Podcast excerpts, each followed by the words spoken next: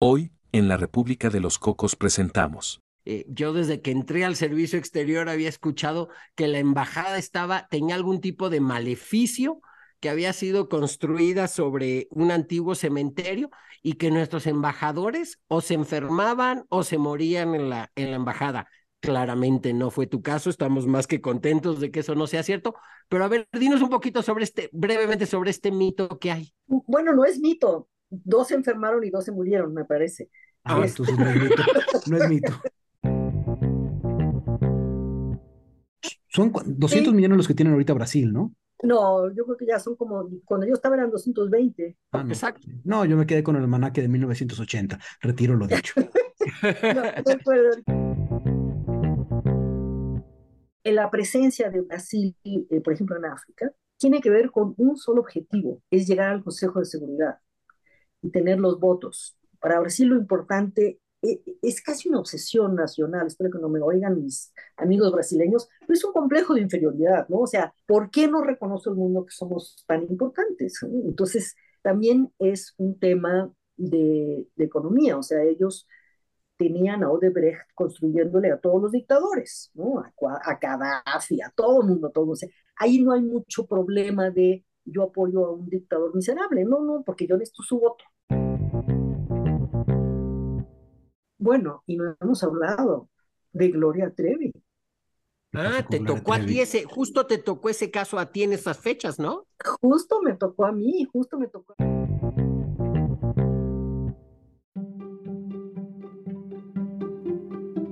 La República de Cocos es una nación independiente ubicada entre Chonchistán y Aquinostán, cuyo cuerpo consular acreditado en México está integrado por Natán Wolf, el embajador, y Pedro Zurita, su cónsul en Monterrey. Juntos conversan semana a semana sobre las naciones del mundo aliadas a la República de Cocos, así como los temas de diplomacia que las unen o las llegan a separar. Los dejo con el H Cuerpo Consular.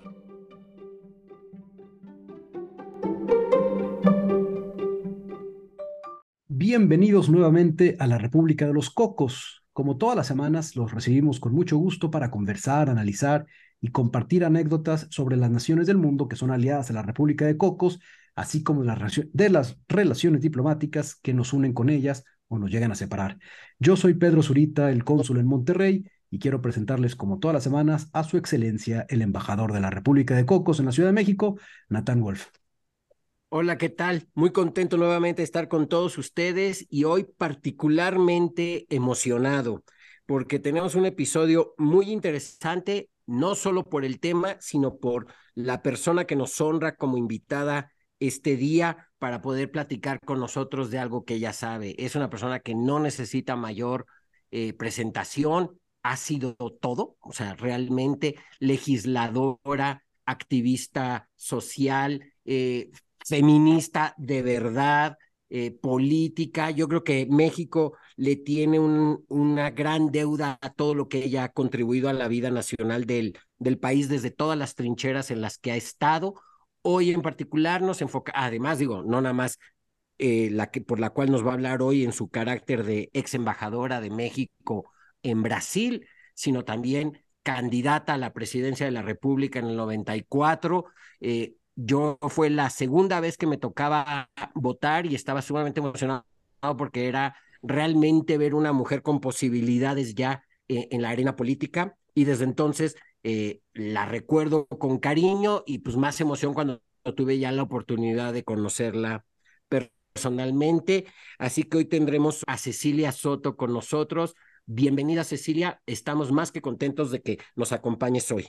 Hola Natal, hola Pedro, me da muchísimo gusto estar con ustedes y hablar de un tema que me gusta mucho, que es el tema de Brasil. Excelente. Y además vamos a aprovechar para ver si este, te nombramos embajadora de la República de Cocos también.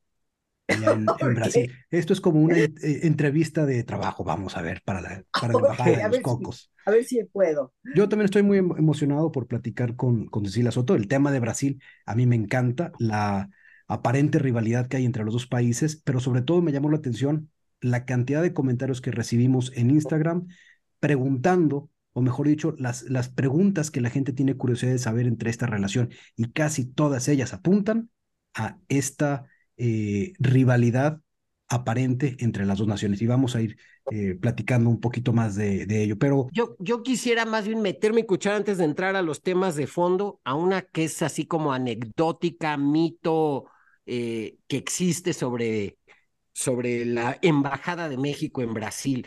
Eh, yo desde que entré al servicio exterior había escuchado que la embajada estaba, tenía algún tipo de maleficio que había sido construida sobre un antiguo cementerio y que nuestros embajadores o se enfermaban o se morían en la, en la embajada. Claramente no fue tu caso, estamos más que contentos de que eso no sea cierto, pero a ver, dinos un poquito sobre este, brevemente sobre este mito que hay. Bueno, no es mito, dos se enfermaron y dos se murieron, me parece. Ah, este... entonces no es mito. No es mito. Digo, lo que es mito es que, es que estuvo construido sobre un cementerio. Tal, tal.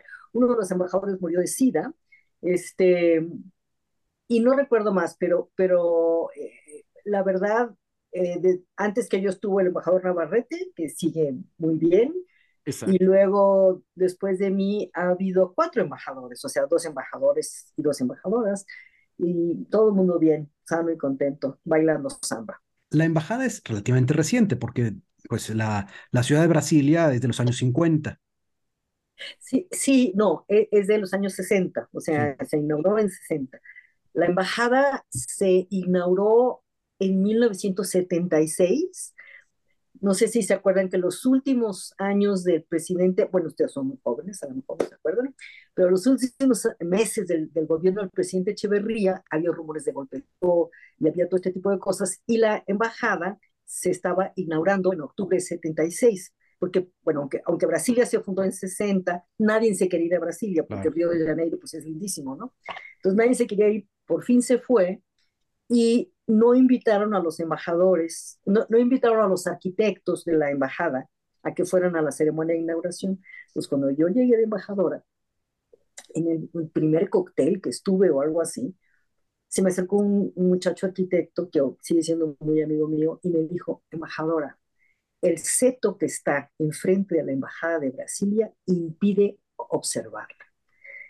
Eh, y lo que pasa es que Brasilia está construida, bueno, con la arquitectura de Oscar Niemeyer, ¿no? que es una arquitectura muy fluida, llena de, curvas. Eh, y la Embajada de México está construida en base a líneas rectas, masivas. Eh, es un contraste muy, muy padre. Y la, Embajada es tan bonita que está incluida en el, ritmo, en el, paseo turístico que hay, ¿no? en la ruta turística.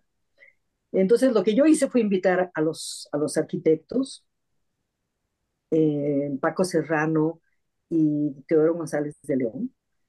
Abraham Saludos, que no pudo ir porque estaba enfermo, y los declaramos eh, ciudadanos ilustres de Brasilia. Entonces, no, no hay tal, este, no hay tal leyenda, es una gran embajada, eh, muy, muy bonita. Pues yo, lo, yo los dejo porque este ya van a empezar los temas ya más de fondo y aquí es conversación de embajadores de la cual yo no sé nada. Yo soy un simple cónsul, les voy a traer cafecitos si ustedes gustan.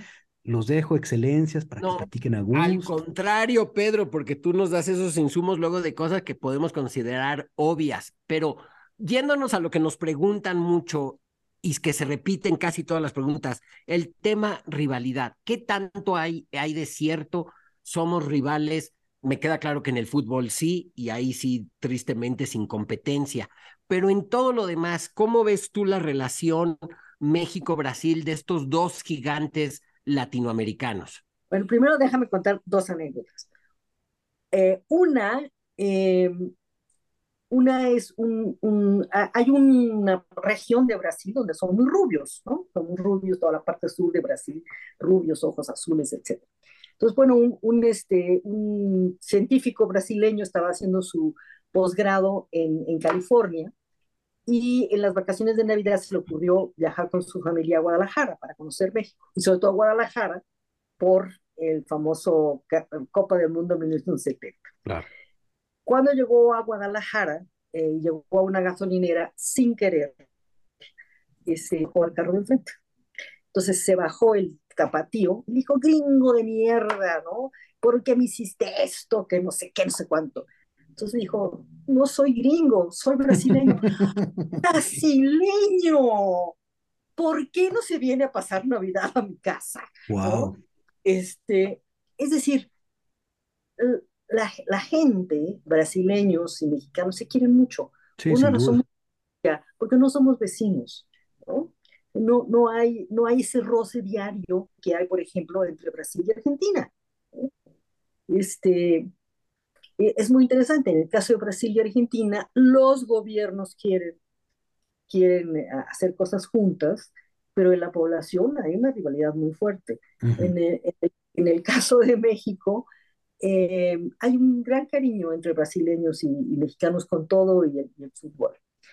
Y en cuanto al fútbol, también quiero contar otra, otra anécdota. Eh, hay una muy famosa Bienal de Sao Paulo, ¿no? Hay una Bienal de Sao Paulo que se hace cada dos años con arte contemporáneo muy interesante.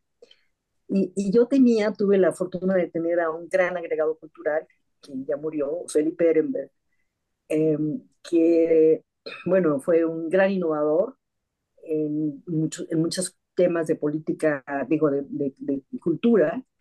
Para una de las bienales consiguió, se me acaba de olvidar el nombre, a un artista visual, un artista de videos, que hizo un video donde cada cinco minutos México le metía un gol a Brasil. Bendito él. Bendito él. Solo así, ¿verdad? No, no solo así, les hemos ganado, les hemos ganado. Y este, y bueno, y, se, se, pasó el video sin, sin, decir que era un video parte del, del sino como noticia, ¿no? Entonces estaban en la cafetería, en, en, el café y en toda la, la, exposición, estaban aterrados los brasileños, porque además el narrador era el perro Bermúdez, ¿no? El narrador era el perro Bermúdez y había, eh, se, se compuso el video con, o se intervino el video con aplausos y gritos, eh, de los mexicanos y, señas de angustia de los brasileños. Estuvo muy divertido. Entonces, bueno, hay, hay un cariño especialmente a, raíz del apoyo de los mexicanos en la, Copa del Mundo en los 70, hay un gran cariño por Brasil. Em, y, y hay una manera diferente de ver el mundo entre las élites gobernantes. Por eso es que es difícil. Es decir, eh, nosotros no estamos acostumbrados a, nosotros tenemos el problema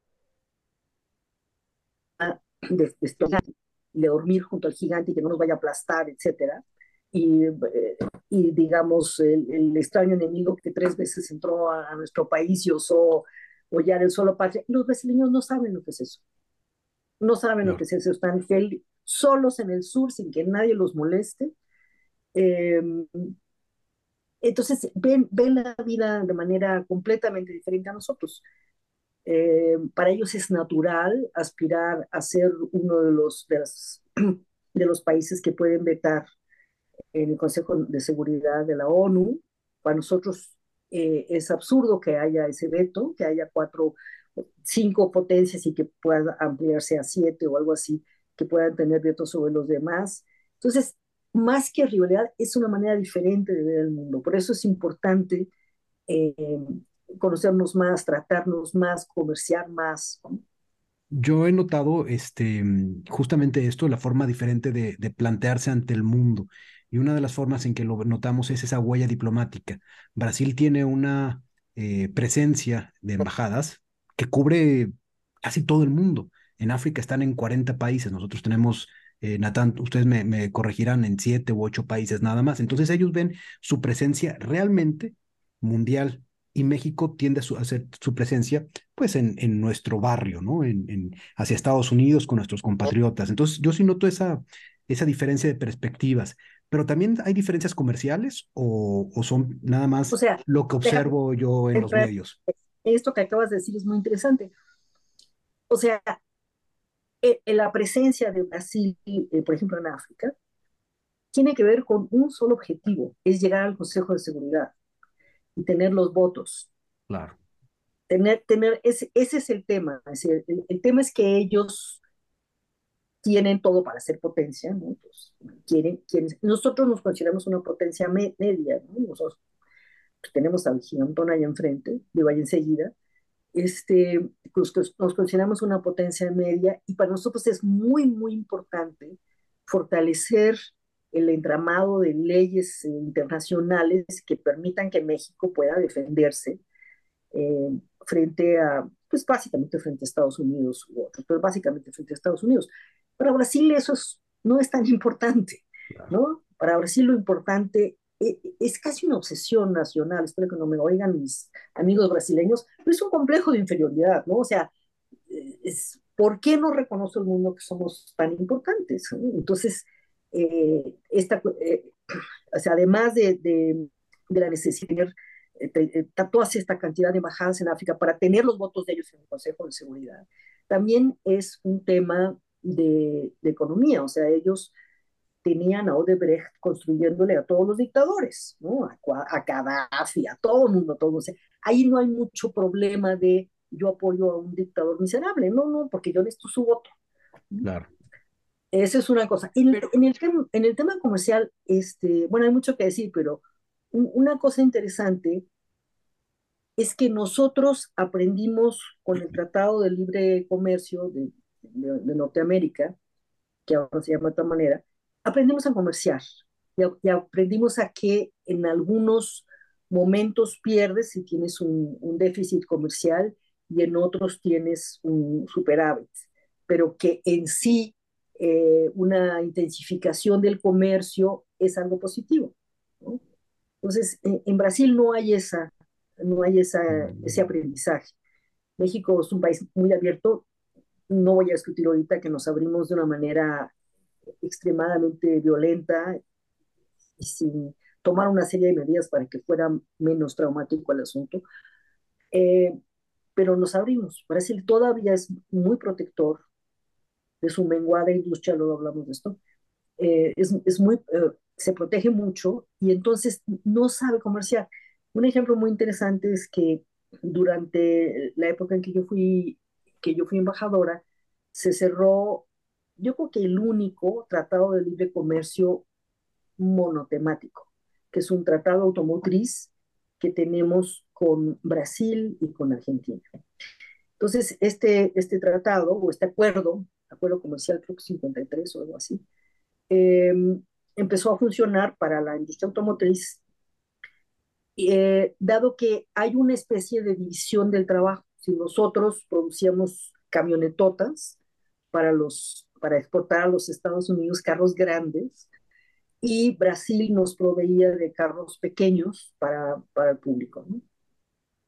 Durante los primeros cuatro años, eh, nosotros tuvimos un déficit muy importante con Brasil. Eh, pero no nos importaba porque ese déficit era parte del superávit muy grande que teníamos eh, con los Estados Unidos. En el momento en que se volteó eso, ya no me acuerdo por qué, porque el, ya no les gustó. en ese momento denunciaron el tratado y se salieron del tratado, porque no hay esta, no hay esta educación. Por eso el anuncio de una moneda única entre Brasil y Argentina es decir, cuando yo llegué de embajadora a Brasil en 2001, ya llevaban, no sé, cinco años comerciando, eh, negociando el tratado de Mercosur con la Unión Europea. Hoy día, todavía, no, cierran el tratado. ¿no? hay, no hay esa... Eh, no, no, hay una educación, no hay una experiencia, no hay una experiencia positiva y prolongada de, de comerciar, y, eh, y si Brasil hace eso, Argentina es peor, ¿no? Argentina es muy inestable eh, políticamente, económicamente, eh, inmediatamente falta a, los acuerdos. Me gusta mucho lo que dices, en particular, cómo efectivamente la, el cariño entre los pueblos brasileño y mexicano es muy estrecho y la rivalidad, sobre todo para todos los que nos lo han preguntado en redes sociales, es entre las élites, entre, pudiéramos decir, hasta entre los gobiernos. De las cosas que dices me gusta mucho y, me, y, quiero destacar el, el tema. ¿No será, y además es también un poco de pregunta, que a lo mejor los brasileños sí tienen claro que quieren ser potencia y de ahí el tema del Consejo de Seguridad y de ahí el tema a veces de querer ver a México eh, como potencia media, porque nosotros pues, nos asumimos como potencia media. Ellos sí se asumen como una potencia. Claro, Claro, ellos se asumen como potencia, como potencia global. Y, y lo que dices del acuerdo eh, sobre la industria automotriz, además es curioso porque justo en el último capítulo que conversamos, yo les dije, a mí me tocó estar presente en Davos cuando Patriota, por instrucciones de Dilma, pidió ver a Patricia Espinosa en, en Davos de manera urgente y no sabíamos a qué se debía y era para adelantarle, esto era un viernes de enero en Davos, para adelantarle que el lunes Brasil iba a denunciar el, el, el, acuerdo. El acuerdo. Eh, el acuerdo y digo, anécdota más o menos también con lo que tienes que con lo que has dicho de Argentina, pues Argentina después se quiso subir al carro de Brasil y pues la verdad es que el tamaño de comercio ni, ni ameritaba y entonces dijimos, pues, ustedes hagan lo que quieran, nuestro problema es, es, es Brasil. Y la otra es que en el día a día, a lo mejor no tenemos esa claridad como país en México de ser esa potencia que quiere, sí quiere ser Brasil y que lo especifica, pero por ejemplo, en temas comerciales, México exporta más que todo Latinoamérica junto, incluyendo Brasil y Argentina. Entonces también eso es una realidad que le pesa en ese sentido a los brasileños. Claro, claro, e, eso es cierto, pero también es cierto que, que nosotros exportamos pues, ochenta y tantos por ciento a los Estados Unidos. Eh, hemos tratado de muchas maneras de, de, diversificar y nada más no nos sale, no nos sale, hay una inercia muy fuerte hacia los Estados Unidos y los propios empresarios este, les, da, les da flojera, les da flojera. Este, Completamente, lo sacas de su zona de confort. Si ya les gusta hasta ir de shopping a Estados Unidos, pues hacen comercio con ellos. les da flojera, sí. Y, este, y también, eh, también los brasileños, por esta falta de cultura, hacen muy difícil que se, que se, pongan, que se pongan compañías allá. O que o sea, por ejemplo, algunas compañías mexicanas se han establecido allá porque es imposible comerciar, imposible. Entonces, ok, nos, nos ponemos ahí, ¿no? Nos, establecemos. Pero una vez me acuerdo, hicimos un, un seminario sobre las dificultades que, empleaban los, los empresarios. Eh, por ejemplo, nos contaba una empresa, bueno, yo llego con 100 millones de dólares extras. ¿Para qué? Para los proyectos laborales que sé que voy a perder, llegando, llegando. Wow. O, o, este tema de que no puedes rentar una oficina si no tienes tu CPF que es una cédula y un número de identidad, y no, tienes, no puedes tener su CPF si no tienes un lugar donde estás establecido, ¿no? Entonces, ah, este... Eso es burocracia latinoamericana, ¿no? burocracia, burocracia. Este... Burocracia, pero sentido con un tema de fondo. Brasil aprovecha su gran mercado interno. Entonces, si tú quieres llegar a venderle a más de 200, a un mercado interno de más de 200 millones de personas, se ponen sus moños justamente y se vuelve una economía muy proteccionista. Claro. Eh, otra cosa eh, muy interesante de comentar, eh, que nos lleva un poco a la situación política, es que Brasil sí creo que padece o padeció de lo que se llama la famosa enfermedad holandesa, ¿no? Si a raíz de que les tocó eh, la cima ¿no? de, de la ola de, de, la fortalecimiento de las, de las commodities. De soya. La soya, etcétera, el acero, el mineral de hierro. Eh, a raíz de eso, Brasil se desindustrializó. De hecho, una de las, de las temas de las campañas de Lula es volver a tener una política industrial, tal y tal y tal. O sea, Brasil tenía una industria, a lo mejor la sigue teniendo, no sé, pero una industria mucho más horizontal que la nuestra. O sea, tenía muchos productores de botellas de vidrio, muchos productores, mientras nosotros teníamos uno o dos, no sé qué, muy horizontal. Bueno, se desindustrializó de una manera muy fuerte y al mismo tiempo, o, por eso mismo, creció el famoso sector agroexportador. Es decir, el, del agronegocio eh, creció de manera muy importante y esa es la base del bolsonarismo. durante la época de Bolsonaro, el agronegocio no tuvo límites, ¿no? La soya, la soya llegaba, o sea, eh, llegaba, están, digamos, geográficamente amenazando a la, la, zona de la Amazonia, estaba el cultivo, de los ganaderos, y atrás de los ganaderos, los cultivadores de, de soya. Con Bolsonaro se quitan los límites, se permite que lleguen a las, a las zonas mm, protegidas, se les quita tierras a los, a los indígenas, avanza el agronegocio y esa es la base súper conservadora y reaccionaria del bolsonarismo. ¿no? les toquen los intereses. Dime.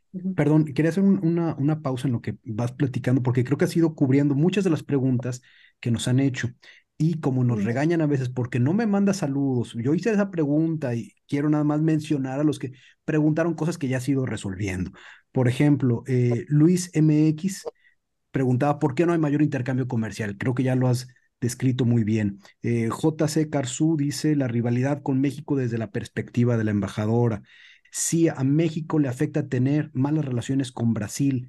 Y esto lo comenta alguien que además nos echa muchas porras porque dice, que el podcast está muy chingón. Y perdóname la palabra, Cecilia. Muy bien. Gela, también embajador de Georgia en, en, en, Argentina, que ya nos acompañó también, nos pregunta también lo que ya comentaste, ¿en qué área se encuentra el mayor punto de rivalidad regional entre Brasil y México? Entonces, a todos ellos ya les mandamos un saludo y a la embajadora ya nos ha ido contestando de alguna forma todas estas, eh, estas preguntas. Pero también hay una que se repite mucho y es el tema de la visa. ¿Por qué nos pedimos visa y luego nos la quitamos y luego nos la volvemos a poner y luego nos la quitamos? Y ahorita creo que México no le pide visa a los brasileños, pero... No, sí, ya le pidió, sí, ya le pidió otra vez. Este, nosotros somos lo que, la que, que, los que hemos quitado y impuesto, quitado e impuesto. Tiene que ver con el problema de la migración. O sea, los brasileños, eh, hay una región de, de un estado de Brasil que se llama que es como una especie de Guanajuato, que tiene una una, una colonia muy importante de, ese, de esa población en Estados Unidos. O sea, y bueno, y también hay una cantidad de brasileños en Miami muy grande, ¿no? Entonces, eh, el, el, problema que teníamos nosotros, a mí me tocó quitar la visa y luego volverla a poner, y bueno, fue muy, muy difícil políticamente. Este, eh, el, problema es que si llegan aquí, que vienen a turismo y se van se van a la frontera y es muy terrible porque eh, violan a las mujeres, ¿no? Los traficantes de migrantes, pasan situaciones muy difíciles, ¿no? Em, entonces, ese es el tema, es el tema de la, es el tema de la migración. Y ellos naturalmente lo hacen eh, bilateral, porque desgraciadamente México le impone visa a muchos países y dicen, bueno, no, no le pongo visa a los mexicanos, pero los brasileños sí lo hacen de forma bilateral. Sí, yo creo que sí, los brasileños tienen muy, muy acendrada la, doctrina de la correspondencia, ¿no? Incluso si, por ejemplo, ellos ven muy mal que nosotros no cobremos 100 dólares a los americanos eh, por visa, que nosotros no les pidamos visa, porque los Estados Unidos nos piden visa y nos cobran 100 dólares. Nosotros no sé, ellos les parece como, como estar este, de rodillas frente a los Estados Unidos, como, ¿no? como falta de, de defender a México, ¿no? Y lo que pasa es que a nosotros pues, nos interesa el, turismo, ¿no? ganamos más con el turismo que pidiéndoles visa, en fin. Em, por ejemplo, en, mi caso, cuando yo fui embajadora y que llegó el gobierno Lula, primero estaba ganando Enrique, luego llegó el gobierno Lula, no entendían el tema del Tratado de Libre Comercio con los Estados Unidos. No, no, no lo entendían simplemente, les parecía una traición a América Latina. Bueno, Nathan probablemente sabe también muchas anécdotas de toda esta idea de que estábamos traicionando a, América Latina. Ya, ya nos ha comentado esos detalles, tristes detalles.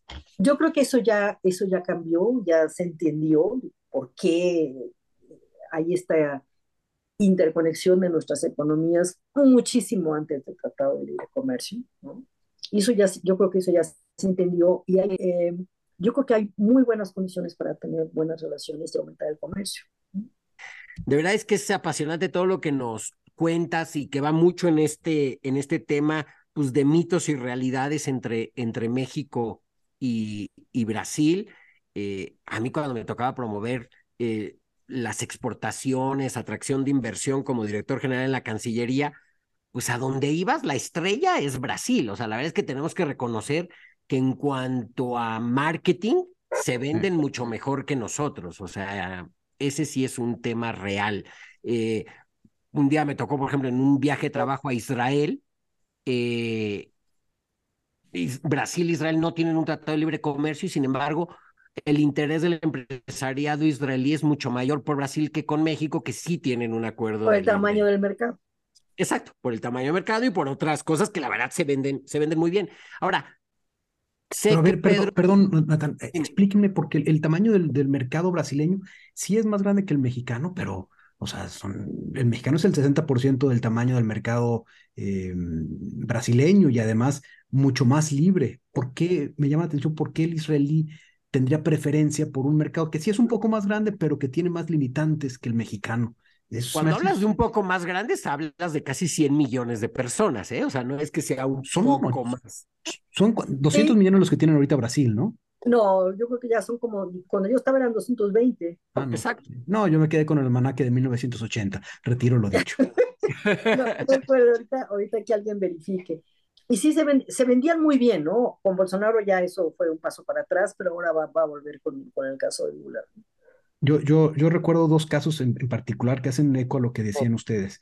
Uno, Aeroméxico comenzó vuelos a Río de Janeiro. Digo, ahorita Aeroméxico vuela a Sao Paulo. Y siempre pensaba yo, yo eh, mis estudios los hice en industria de la aviación y siempre me llamaba la atención que no hubiera vuelos de México a Río de Janeiro duraron seis meses nada más. La conexión empresarial entre México y Brasil muy delgada para sostener un segundo vuelo a una segunda ciudad. Eso me llamó mucho la atención. Em, y la otra, cómo se han mercadeado los brasileños. El poder de marketing que tienen es tan grande que cuando tú preguntas quién recibe más turistas en un año, si México o Brasil, Piensan que preguntas en Japón o preguntas esto en Francia, piensan que es Brasil y México recibe más turistas que Brasil, Argentina, Colombia, Chile sumados. Pero el poder que tienen es impresionante. Déjame, no me bien cuál es el, el, festival de publicidad que hay en, Cannes, Francia. Brasil saca León, el León de Cannes o León de Venecia, no sé cuántos, o sea, siempre que va a 30 Cannes, tiene unos publicistas ah, absolutamente, extraordinarios. Cuando nosotros sacamos un león, bueno, es noticia de primera plana. ¿no? No, sé exactamente por qué, pero sí tienen una, una, gran, una gran publicidad, muy creativos, son muy, muy creativos. No sé gran poder de marca. No sé si porque el país es tan grande que necesita, necesita esto, o por, por la... El fútbol eh, también, quizá, ¿no? Lo que hemos platicado antes, el poder suave, a través de, de, las, de los triunfos de la selección, que hacen que la gente lo tenga siempre en la mente. También, y, y, yo creo que también por la gran eh, mezcla, hay una gran mezcla eh, racial, O sea, hay una cantidad importante, muy importante. Bueno, hay más pizza los domingos en Sao Paulo que en toda Italia. Este, hay una, una, em, hay una gran comunidad japonesa, hay más libaneses que en Líbano. Em, entonces, eh, no, no, sé si esa, esa diferencia ha resultado en algo muy creativo duda sí tenemos que reconocerles que se venden mejor que nosotros, o sea, y en todo la gente considera que son mejores que nosotros, y la verdad es que en lo único que sí son definitivamente mejores es en fútbol. Ahí nada sí más. es, y, y, nada más, ¿eh? En Porque voleibol, creo que quiero... No, la verdad es que una vez... En voleibol también. Ah, ah. Sí, en voleibol muy bueno. Y en básquet. Y en básquet también. Si pones, si pones de verdad fuera de, de broma índices en casi cualquier tema, México está mejor que Brasil. Sin duda. Menos en fútbol, clara, claramente. Ahora, entrando en este tipo de preguntas, tú tenías varias preguntas, Pedro, así sobre temas ya no tan profundos, sobre todo para aprovechar el ah, tiempo. de la... No, hombre, estas déjame hacerlas. A ver, Cecilia, para, para, para inspirar carreras, ¿qué es lo que más te gustó de ser embajadora en Brasil? Bueno, puede ser poder, poder hacer cosas a favor de México, eh, pero además Brasil es un país, son varios países en uno, Entonces, me gustó mucho eh, poder viajar y conocer esas diferencias. ¿no? Participé cuatro veces en el Carnaval de Río de Janeiro. ¿Bailando? Claro. Bueno, ahí está un, un, este, un pretexto para convertirse en diplomático, el Carnaval de Río de Janeiro. Y, mm, o sea, es muy seguro, no conoces a México si no sales. La única manera de conocer a México, sus límites, sus diferencias, sus contrastes, es viajando. Y hablando de viajes, ¿en qué otro lugar te hubiera gustado ser asignada como embajadora? Híjole, Alemania, Francia, Reino Unido. ¿Y tu bandera favorita? Además de que la brasileña es preciosa, ¿cuál Pero sería como tu mi bandera? fa- bandera favorita, además de la de México, Además de la de México, naturalmente. a lo mejor la francesa, mm, con todo y la marsellesa. ¿Por la carga histórica o estéticamente hablando? Por la carga histórica, yo creo que no la puedo ver a la bandera francesa sin la carga histórica. ¿Y mm, cómo es vivir en Brasilia? Yo te confieso algo, yo me he pasado la vida viajando por todos los confines del planeta, pero nunca he estado en Brasilia y siempre quiero ir y algo pasa y no puedo ir, pero mi interés es por la parte arquitectónica. Quiero ver cómo es una ciudad planificada desde cero, pero cómo es vivir en Brasilia, porque también sé de mucha gente que huye los fines de semana de Brasilia porque sienten que no hay nada que hacer. ¿Cómo fue vivir en, en la ciudad? Que cuando a mí ya me tocó, ya, ya, ya el mejor hospital no estaba en el aeropuerto para irse a Sao Paulo, ¿no? Antes era así. Ya hay una comunidad que vive en Brasilia, que es segunda o tercera generación. Este, las giras culturales, que es así fundamental, ya llegan un día o dos a Brasilia, no sé ahorita, ¿no? Pero cuando yo estaba, había que ponerse listos, pero antes, o sea, nunca, nunca veías a Caetano Veloso en Brasilia, ahora ya, ya los podías ver, ¿no? Eh, hay, hay buen teatro, eh, hay buenos restaurantes, pero nada que se compare a Sao Paulo. Sao Paulo es un París gastronómico maravilloso. También, lo es, Buenos Aires, también es Buenos Aires, pero, pero en el caso de, de Brasil hay mucho más, mucho más tip, tipos diferentes de cocinas. ¿no? Eh, digo, yo viví bien, me, me hice un grupo, tuve un, la fortuna de tener muchos amigos y amigas, lo cual no es fácil porque saben que te vas, entonces no, no se hacen muchos lazos. Yo, yo sí tuve esa suerte y también la suerte de poder viajar bastante en Brasil. Como embajadora tienes que viajar a diferentes lugares del país. ¿Qué es lo que se sí, hace bueno, en esos viajes? Bueno, se hacen muchísimas cosas, acuerdos, etcétera. Por ejemplo, en Manaus está, la, está una, una zona franca, le llaman una zona franca, con menos impuestos para la, para la industria, ¿no? Entonces, bueno, yo hice acuerdos entre industrias de México e industrias, industrias de allá. Y otra cosa muy interesante que hice es que Daniel Catán, que en paz descanse, un gran compositor mexicano, eh, hizo una ópera que se, llamaba, se llama Florencia en el Amazonas, inspirada en, en, una, en, un cuento de García Márquez. Y entonces ah. yo, yo pude llevar la ópera a, a, a la, al, al, teatro, un teatro maravilloso que hay en Manaus, un teatro de ópera. Llevé a Daniel. Eh, y entonces, bueno, fue muy interesante que, el, eh, por cierto, esa ópera se va a poner pronto en el Metropolitan Opera House de Nueva York. Entonces, eso fue, eso es una cosa que, que hacía, o sea, viajas para conocer y viajas para, para hacer acuerdos, a, a, acuerdos comerciales. ¿no? Ahora, en, en, esa época que yo, que yo fui, eh, era muy difícil. Eh, te decía el subsecretario de Asuntos Económicos, yo te pago el día que vas a hacer acuerdos comerciales, pero no te pago para nada el día que vas a hacer acuerdos culturales. E era, era, era bastante, bastante difícil. Y Nathan está pero, sintiendo, dice, así es, así es. Era muy difícil. Eh, eh, había muchas cosas que aprender mutuamente. Eh, ellos tienen un problema serio también de crimen organizado, de violencia en las cárceles. Bueno, y no hemos hablado de Gloria Trevi. Ah, te tocó a ti ese, justo te tocó ese caso a ti en esas fechas, ¿no? Justo me tocó a mí, justo me tocó a mí. Pero sí, ¿qué pasó ella... con Gloria Trevi? Yo no me perdí.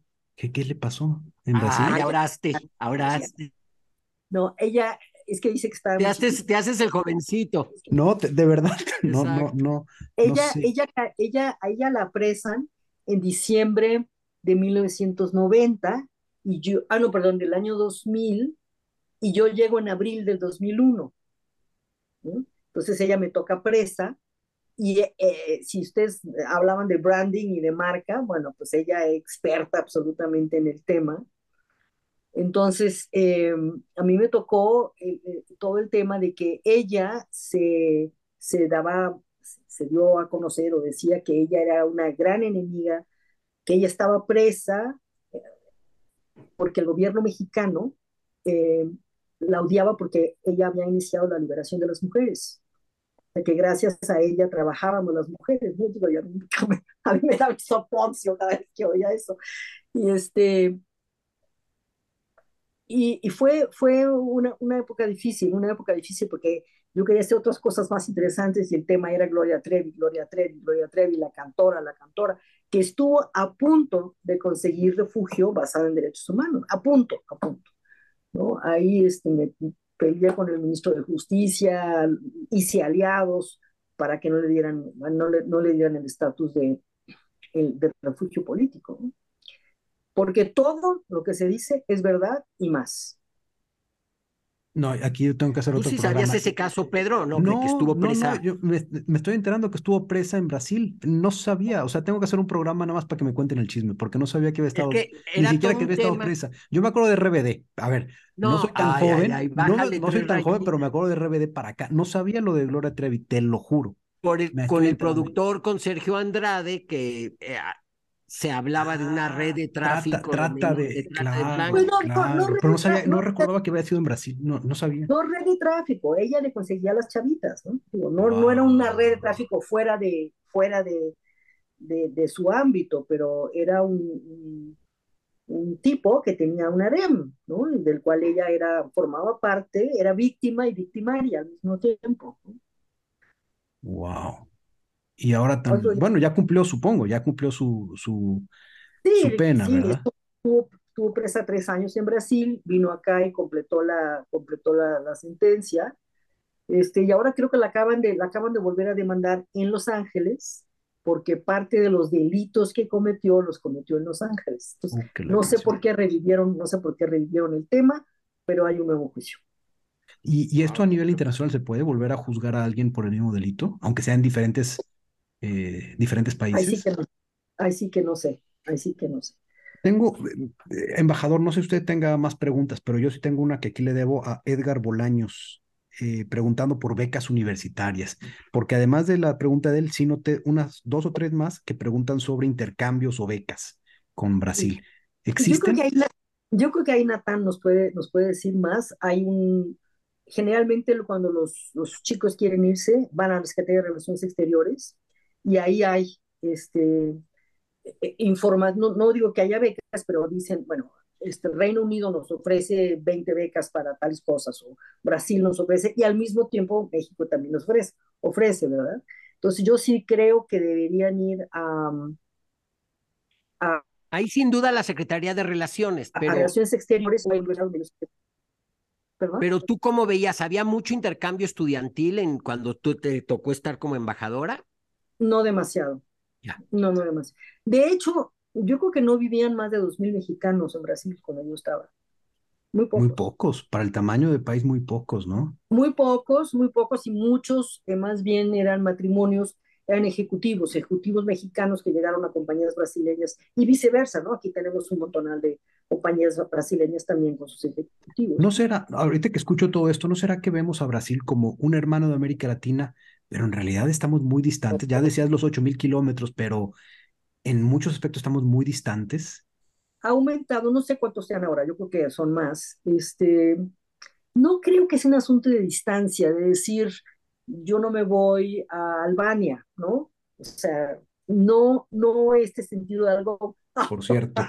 Albania, por cierto. Albania, no Alemania. No, no, es Albania. Traigo mi, mi hoodie de Albania, permíteme, te la presumo. O sea, Mira qué casualidad. es la mayor casualidad porque de qué que me vuelvo a poner Conste este hoodie que no fue arreglado, ¿eh? Si que no ve. fue arreglado. A ver, Ah, ¿ahí se ve o no se ve? Sí, sí se ve. No fue arreglado, ¿eh? No fue arreglado. No, pero bueno, no, no estamos hablando de Albania, sino de Brasil. Pero Sí, imagínate qué no, raro no es es el- una cosa de que se vea, no, no, yo creo que si algo se ve mucho más cercano. Yo creo que también un problema importante es el idioma.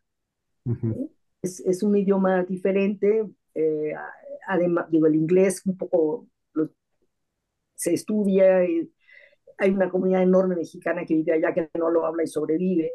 Eh, en Brasil, eh, en Brasil no es cierto esto de que ellos nos entienden muy bien eh, y nosotros nos no es cierto, el, los- el idioma es un idioma complejo, es un idioma parecido, pero, pero es complejo, y hay esto que yo llamo los falsos amigos. Sí. ¿no? El, el más, el más obvio es esto de exquisito, que es el más conocido. Exquisito en Brasil, en portugués quiere decir raro, desagradable. No, pues sí, con razón, es un muy falso amigo. Eh, sí, eh, y muy enemigo. no, de verdad que qué delicia de plática, podríamos estar horas platicando. Eh, de verdad ha sido un gusto enorme tener esta oportunidad contigo, Ceci. Espero que se en algún otro momento se repita. Aquí tienes tus micrófonos cuando tú, cuando tú lo desees.